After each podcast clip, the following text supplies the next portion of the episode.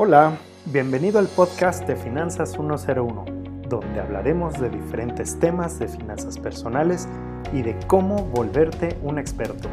¿Estás listo? Inhala profundo y abre tu mente, porque empezamos en 3, 2, 1.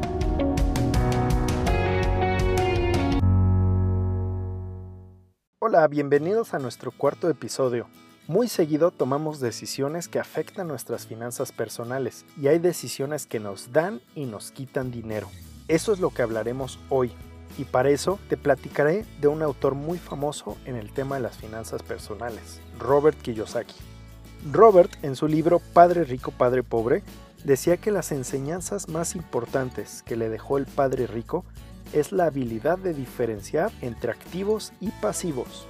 Parece muy sencillo, pero pocos entienden la diferencia y esa es la razón por la que se ahorcan financieramente.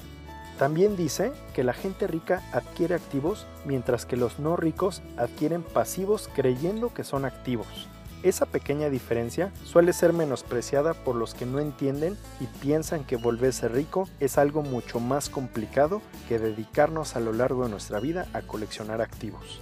¿Y qué son entonces activos y pasivos? Tradicionalmente nos han enseñado la definición más cercana a la contable, que es que los activos son todos los bienes y pasivos son todas las deudas. Entonces, crecemos creyendo erróneamente que está bien comprar cualquier tipo de bienes como pantallas planas de 70 pulgadas, el iPhone nuevo cada que salga, cambiar de coche cada dos años y muchas cositas, mientras que no te endeudes y así tendrás más y te diferenciarás de los pobres.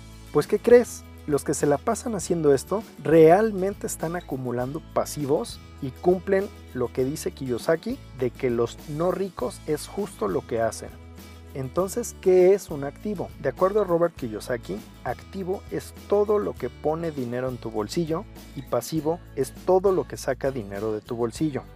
Si le pusiéramos un ejemplo en este mismo sentido a qué es un activo y qué es un pasivo, un coche si lo utilizas para pasear, para ir y venir a tu trabajo y por gusto sería un pasivo, pues este tienes que meterle mantenimiento, tienes que pagar impuestos, ponerle gasolina, te está sacando dinero de tu bolsillo. Pero si este mismo vehículo lo usas como un taxi, como un Uber o para utilizarlo para transportar cualquier tipo de cosas que te genere un ingreso, se vuelve un activo. Mismo caso, por ejemplo, para una casa. Y es que los mexicanos tenemos muy instalados en la mente que tenemos que tener una casa y a veces nos endeudamos de más pensando que una casa va a ser el activo más importante que vas a tener en la vida. Robert Kiyosaki nos dice que esto es falso, este es un pasivo. Si pusiéramos una analogía diferente, sería como en la sangre en el cuerpo. Y es que desangrarnos y estar necesitando una transfusión cada cierto tiempo no es bueno para el cuerpo. En nuestras finanzas personales pensamos que estarnos desangrando es algo normal en la vida. Ok, volviendo a Robert Kiyosaki, él nos dice también que para obtener estos activos tenemos que usar nuestros flujos de efectivo tal como lo hacen los ricos. Y es que dependiendo de lo que hagas con tus flujos de efectivo, será hacia dónde irás. Kiyosaki como los define es pobres, clase media y ricos. Los pobres lo que hacen es tienen un ingreso y luego gastan todo ese ingreso. La clase media tiene un ingreso, luego adquieren deudas y después gastan el restante. Y en cambio, los ricos ingresan, ahorran, adquieren activos que a su vez les generan más ingresos y después gastan. ¿Te fijaste cómo aquí la parte del ahorro va al inicio y la parte del gasto va al final?